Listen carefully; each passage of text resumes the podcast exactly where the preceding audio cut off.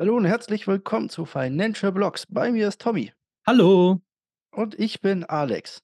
Tommy, endlich ist es soweit. Der Elden Ring DLC steht bevor. Freust du dich auch schon wie noch mal was? Wie ein Schnitzel. Hast du auch schon die ersten YouTube-Videos dazu gesehen? Ich finde das echt erstaunlich, wie man zu einem einzigsten Bild ein 30-minütiges oder 40-minütiges äh, Analysevideo machen kann, in dem eigentlich nur gesagt wird: „Hey, das ist der der Charakter und der reitet und er reitet auf einen Eldenbaum zu, der schwarz ist.“ Ähm, ich hoffe, es ist jetzt nicht so wie, äh, mir gegangen, allen anderen da draußen, dass ihr jetzt komplett abgeschaltet habt. Ähm, ja, äh, natürlich, Alex. Ich mag dieses Spiel auch sehr.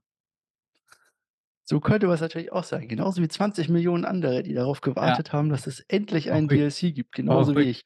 Ich habe schon und das kommen wir jetzt zum eigentlichen Thema des Ganzen wie kriege ich es hin, dass ich am besten meinen Sohn und meine Freundin für ein Wochenende loswerde, wenn dieses DLC erscheint? Gibt es Mama-Kinder äh, Hotels da draußen, in die man seine Familie freundlichst abschieben kann? Es gibt doch so, äh, Kuren, also so, wo du Mutter-Kind-Kur kannst du doch machen. Ähm, kannst du da Ah. schenken. Da da müssen die dann raus aufs Land oder werden die für 'n paar Tage weggesperrt? Das klingt super, da muss ich mich mal informieren. Solltet Ja. ihr also irgendwo eine Mutter-Kind-Kur-Anbieter haben, sagt Bescheid, da wäre ich, äh, ganz Feuer und Flamme für sozusagen. Feuer und Flamme können wir natürlich auch für die News sein, denn wir haben einiges im Petto und das wollten wir uns direkt anhören.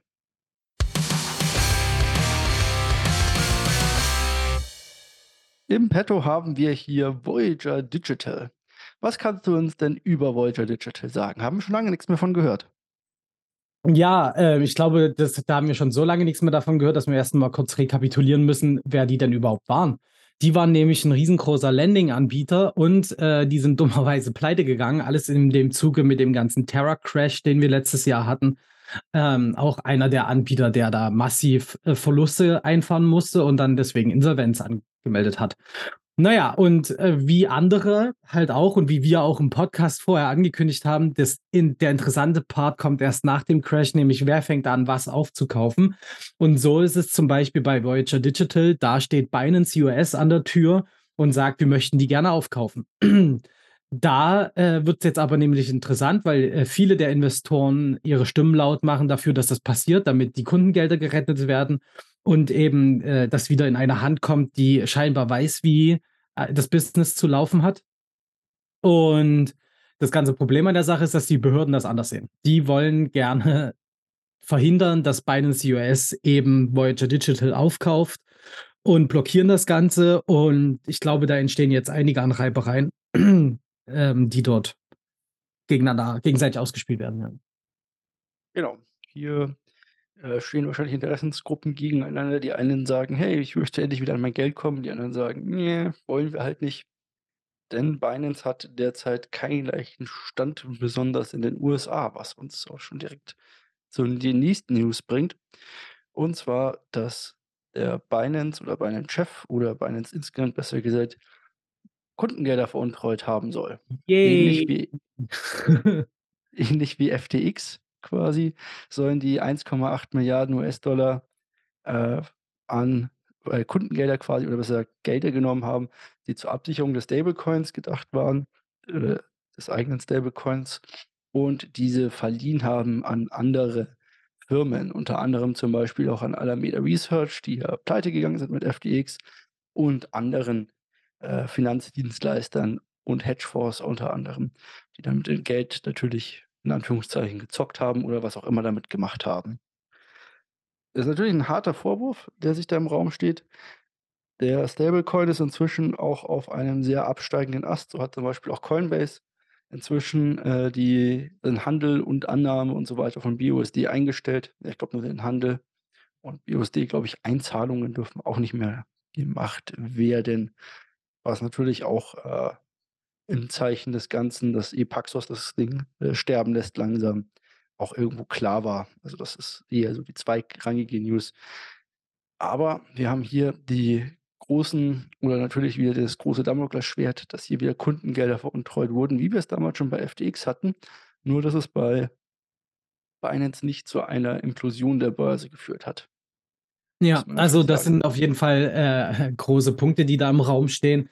Der wichtige Punkt ist halt, glaube ich, aber auch zu wissen, dass Binance es immer wieder hinkriegt, ähm, dass es dann trotzdem weitergeht und funktioniert. Also, ist jetzt kein Schaden dadurch entstanden. Es ist halt einfach nur 'ne Tatsache, ähm, und, ähm, scheinbar konnten sie das so ausgleichen, dass es eben nicht wirklich aufgefallen ist, weil da sind viele Daten halt auch schon ziemlich alt. Also, auf Kryptozeit gerechnet ziemlich alt. Genau, auf Kryptozeit gerechnet sind wir da irgendwo im letzten Jahr gewesen und das ist schon also 'ne ganze Zeit lang her, beziehungsweise noch länger. Und das ist im Kryptospace ja quasi eine Million Jahre.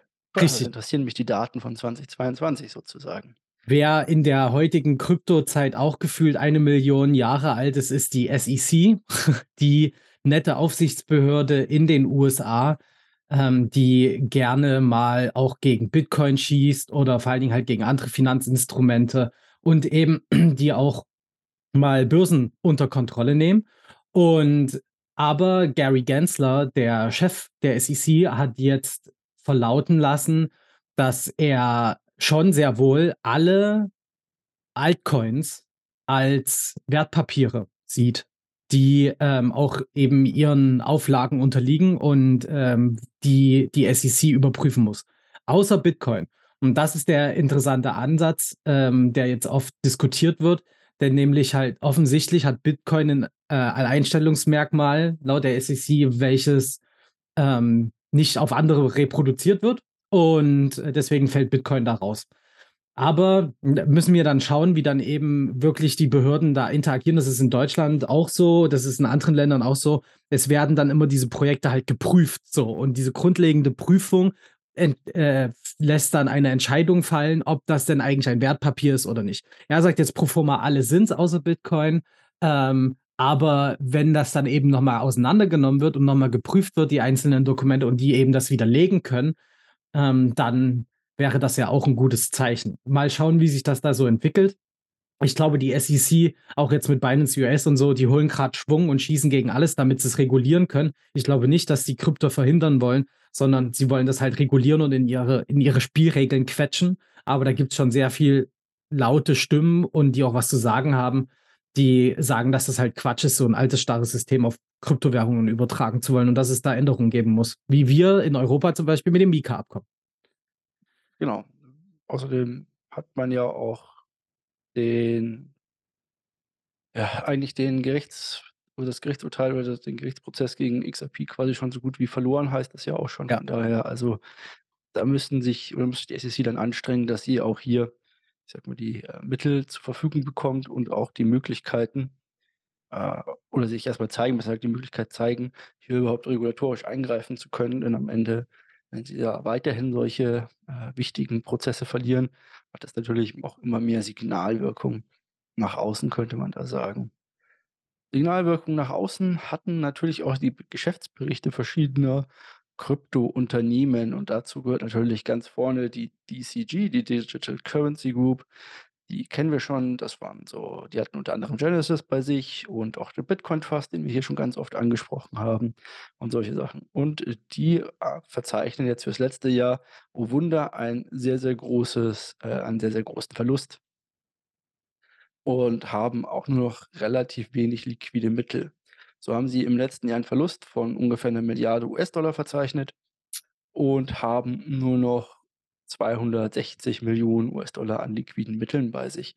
Beziffert wird das Ganze dadurch, dass, äh durch den Niedergang quasi des Kryptoländers Genesis und die Umstrukturierung dorthin gehend und den allgemeinen Kurseinbrüchen bei den Kryptowährungen für an und für sich.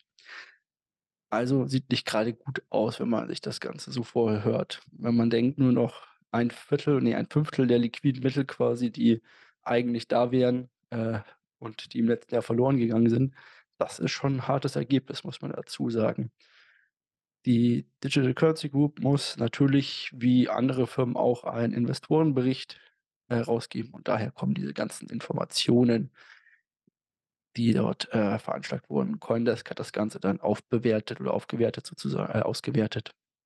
Ja, also, wir haben die Gruppe ja auch schon längeren hier immer mal wieder im Podcast und das ist, äh, sehr schwieriges Thema, finde ich. Also, das jetzt, ähm, darf man auch nicht gleich überbewerten. Wie wir sehen, wenn Milliardenverluste eingenommen wird. Das heißt noch nicht, dass sie Insolvenz anmelden. Und wenn sie Insolvenz anmelden, heißt es nicht, dass alles weg ist, sondern eben äh, andere Investoren kommen können und das halt dann eben aufkaufen.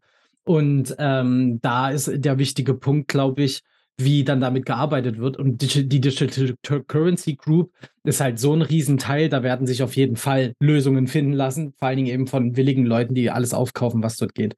Das heißt, da bin ich noch im, am entspanntesten nach den ganzen Zusammenbrüchen und Insolvenzen, die wir letztes Jahr haben. Ich glaube, dort werden wir mit einem blauen Auge durchkommen. Oder wie siehst du das?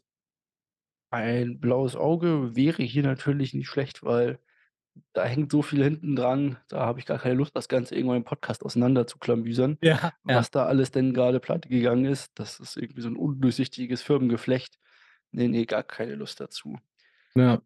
Ist fast so schlimm wie Steuern zu zahlen, finde ich. Und sich Ja. vor allem mit Kryptosteuern zu beschäftigen. Genau, normalerweise ist es immer ein Graus, oh Gott, jetzt muss ich Steuern nachzahlen oder sonst irgendwas. Ähm, aber diesmal haben diese Nachrichten auch einen positiven, sehr positiven Beigeschmack, muss ich sagen. Denn nämlich im Bundesfinanzhof, also der, die obersten Richter, ähm, haben dort entschieden, dass Kryptowährungen als Wirtschaftsgüter äh, ein, einzustufen sind. Bedeutet, äh, immer wenn man die verkauft, ähm, zählt das als privates Veräußerungsgeschäft. Und das ist jetzt halt eben direkt definiert. Das war immer ein absolut schlimmer Albtraum herauszufinden, muss ich jetzt was versteuern? Ja, wie, wann, wo, was überhaupt? Äh, viele Steuerberater haben sich da, glaube ich, gut Geld mitgemacht, weil das halt alles so unklar war, sind alle dorthin gerannt.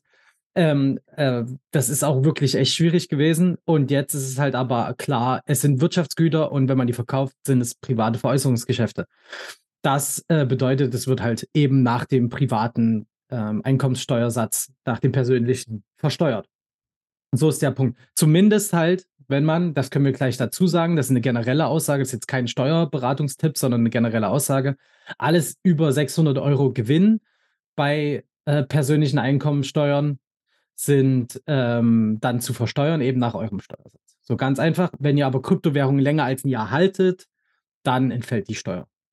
Punkt, das ist jetzt geklärt. Da können wir einen Strich drunter machen und jetzt können wir Gesetze schaffen für digitale Wirtschaftsgüter.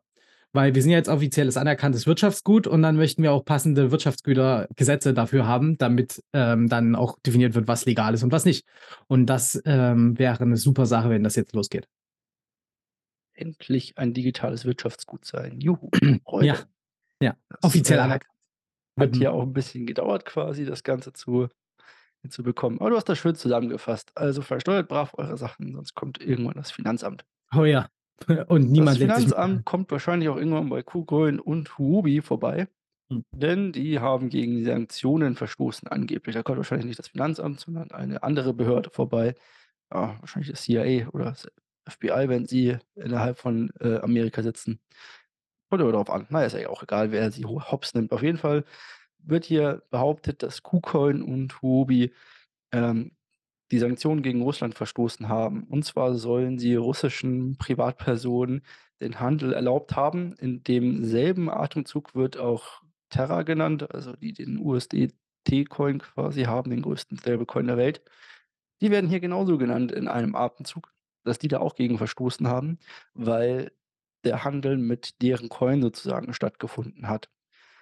Während Huobi sagt, sie haben daran oder sie, äh, äh, wenn KuCoin sagt fangen wir mit KuCoin an, sagt, sie haben nichts äh, sie wissen nichts dagegen, weil, äh, sie daran keine Schuld haben, da keine Debitkarten aus Russland bei ihnen funktionieren und so weiter. Hat auch Huobi dazu Stellung genommen und da natürlich auch gesagt, dass das Ganze erstmal ähm, blödsinnig ist und, äh, USD Tether hat sich bisher noch nicht zu Wort gemeldet, wie sonst auch.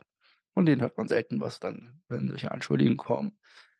Dabei geht es darum, wie gesagt, dass Handel oder dass, äh, Privatpersonen aus Russland mit russischen Kreditkarten, also einer russischen Master oder einer russischen Visa-Karte, vor allem hier auch Debitkarten angeblich äh, Gelder ein und auszahlen konnten auf diesen beiden Börsen. Und der Handel ist natürlich für, äh, Russlands Privatpersonen erst einmal durch die USA verboten und auch, äh, weil es da keinen Zugang zum SEPA-Verfahren und so weiter geben darf international. Das sind harte Anschuldigungen und wenn die stimmen, dann könnte das natürlich auch größere Probleme für die beiden Börsen nach sich ziehen, besonders mit äh, Sanktionen hier auch im, ähm, Bankensegment. So könnten Gelder eingefroren werden und sonstige Sachen. Wenn sich das als wahr herausstellt natürlich. Äh, genau, richtig. Also, ich hoffe, dass, ähm, die Börsen da einfach zusammenarbeiten mit den Behörden und das halt schnell aufklären. Und weil nämlich der ganze Punkt ist, dass jetzt offensichtlich die Behörden aufgewacht sind, nachdem FTX da me übelsten Schaden angerichtet hat.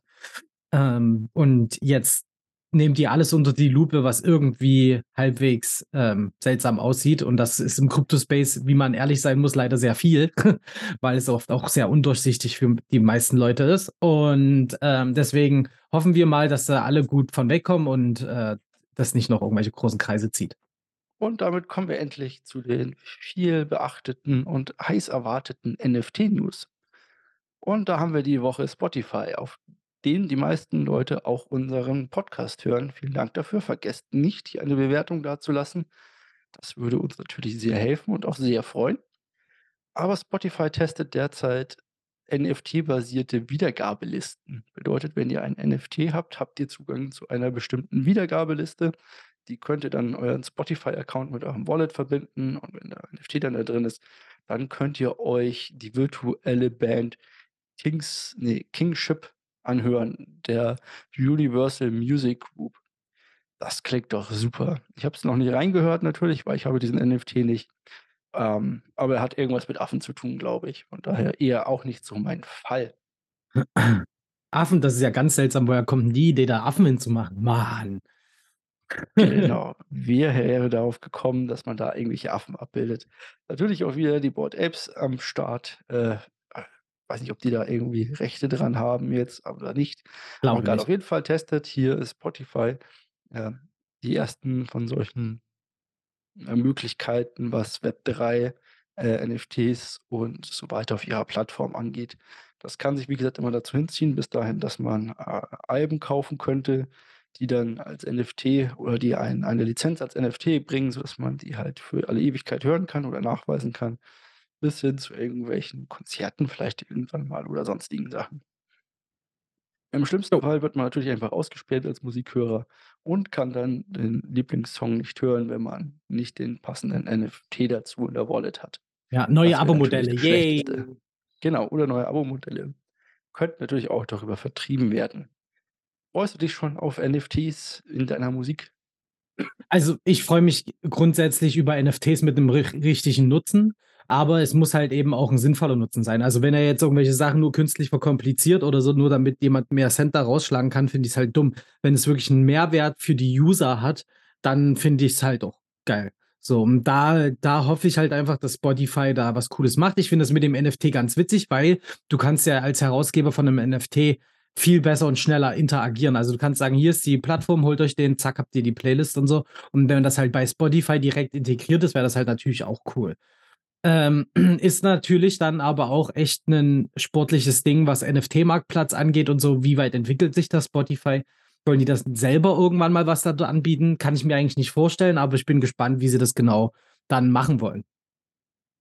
Das werden wir schauen. Vielleicht können wir auch mal reinhören oder mal gucken, wo man das Ganze dann findet. Das Ganze ist auch nur auf bestimmte Länder begrenzt, aber Deutschland ist eines dieser Länder, bei dem das Ganze funktionieren soll. Bin ich auf jeden Fall gespannt. Gespannt bin ich jetzt auch auf die Marktübersicht, denn dort kommen wir als Nächstes hin.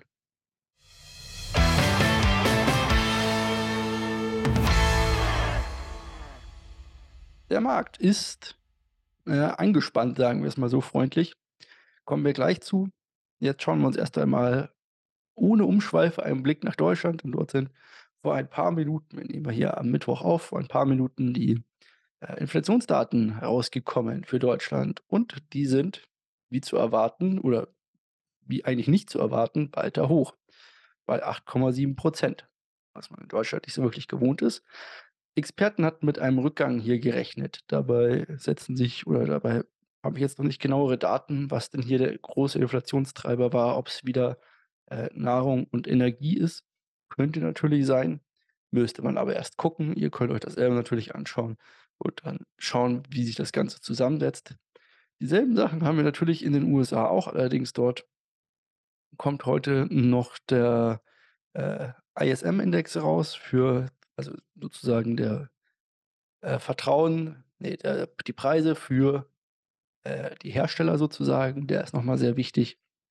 Ähm, aber der kommt erst raus, wenn wir schon aufgenommen haben. Darum ist das dann für uns schon die Vergangenheit und für euch, äh, quasi aktuell oder die Zukunft. Ne, auch die Vergangenheit, weil ihr hört's ja auch 'n Tag später.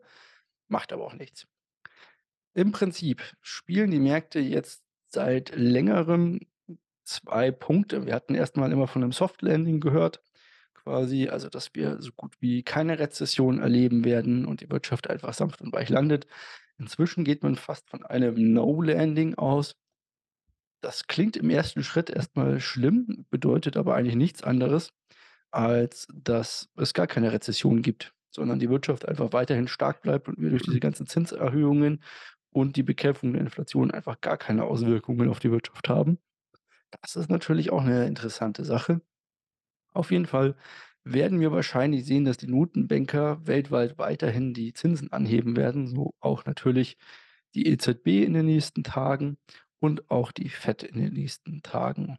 Moment, in den nächsten Tagen? Ja doch, ich glaube, in 2 Wochen kommt die FED mit den nächsten Zinsentscheidungen. 14. dürfte es sein. Quartal Quartal sollte dann dran sein, ja. Ja, 14. glaube ich, ist es diesmal. Und die FED dürfte auch wieder dazukommen und neue Zinserhöhungen äh, äh, die EZB dürfte auch wieder neue Zinserhöhungen bekannt geben.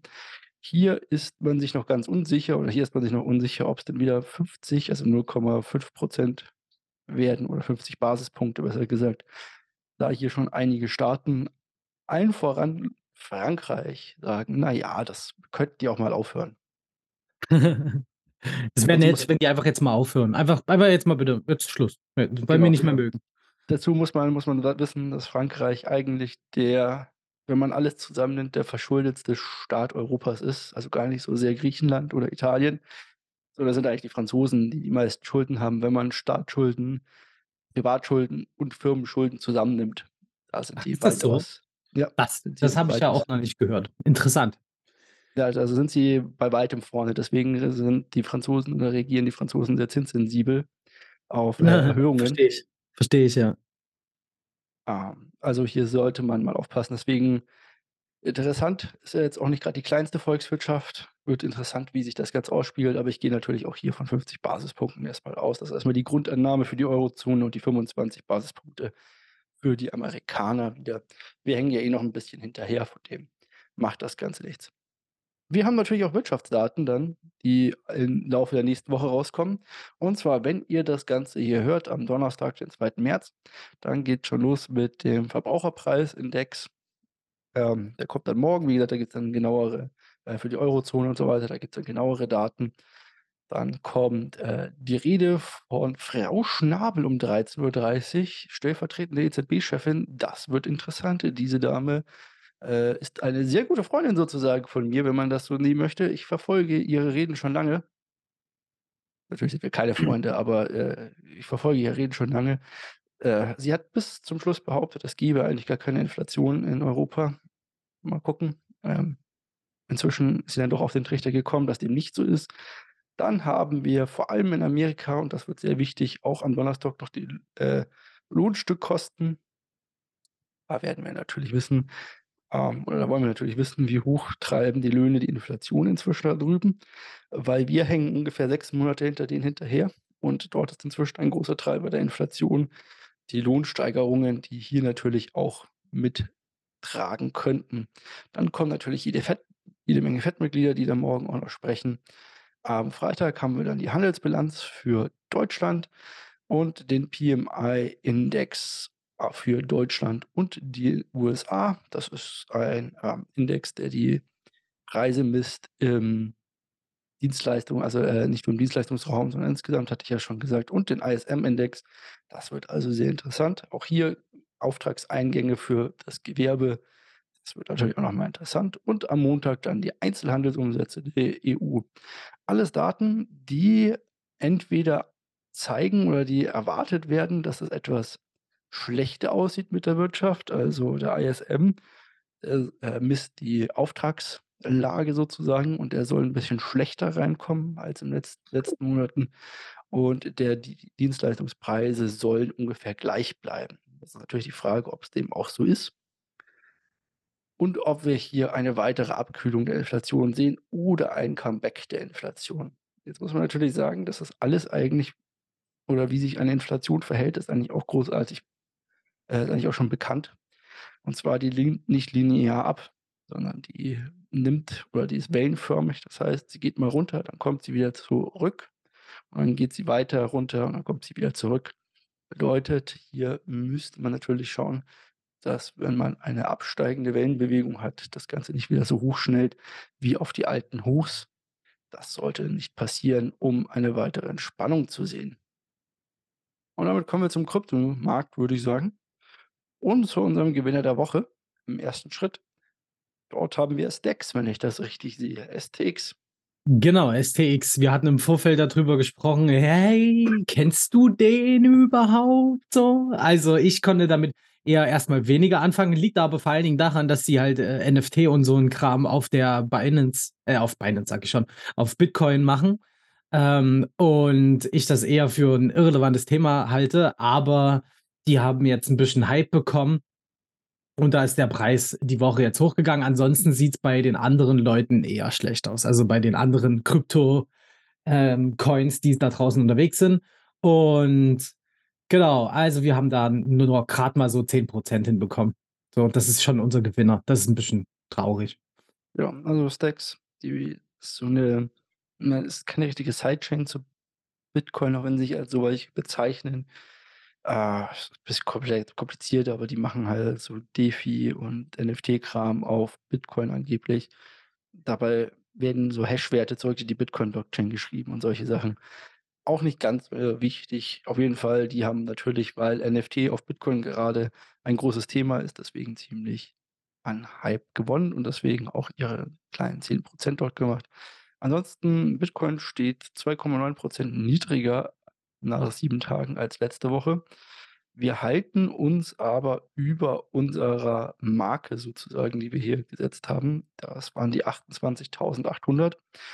Sind wir zwar auch mal rangestoßen, aber nicht wirklich, nicht wirklich rangestoßen, aber äh, sind drüber geblieben und pendeln jetzt irgendwo zwischen diesen 28.800 im tiefsten Punkt und irgendwo ähm, 23.800, glaube ich, ist jetzt gerade die Range die Woche gewesen, hin und her. Was natürlich auch eher mal erstmal wieder 'ne Seitwärtsbewegung ist.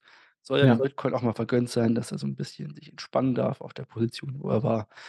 Ethereum hat eigentlich ein großes Update geliefert im Testnet und das lief super, hat sich aber wenig auf den Preis ausgewirkt die letzten sieben Tage, muss man sagen. Insgesamt sind wir dort auch so gut wie unverändert. Von daher eigentlich eine müde Woche. Gerade die großen Altcoins konnten hier nicht mitziehen. Kleinere Altcoins haben aber orden oder haben teilweise sehr ordentlich performt, muss man sagen. Ähm, von daher mal gucken, wie es dort insgesamt weitergeht. Ich habe letzte Woche dort noch gekauft. Diese Woche würde ich dann mal mal ganz kurz durchgucken, was hat denn hier besonders verloren? Ist Matic. Ja gut, Matic ist aber so gestiegen in den letzten Monaten. Weiß nicht, ob ich da so Lust drauf habe, noch mal was reinzustecken. Ich glaube, Avex nehme ich mal. Ewig Ja, auch. Ja. Avex haben in den letzten 7 Tagen 15% verloren. Da kann ich mal wieder Mal rein. zuschlagen, denke ich. Bringt auf jeden Fall Spaß und Freude und da habe ich schon lange nichts mehr rein investiert und solange sich Bitcoin irgendwo da oben rumschlägt, kann ich auch mal was anderes nehmen als Bitcoin und Ethereum sozusagen. Hast du Ja, noch super. irgendwelche letzten Worte? Na, äh, dass die Leute bitte Kommentare da lassen sollen und bewerten sollen, hast du ja schon, äh, mit angedeutet. Dann bleibt mir jetzt eigentlich gar nichts groß zu sagen, außer dass ich mich auf nächste Woche freue. Bis dahin. Bis dann. Tschüss.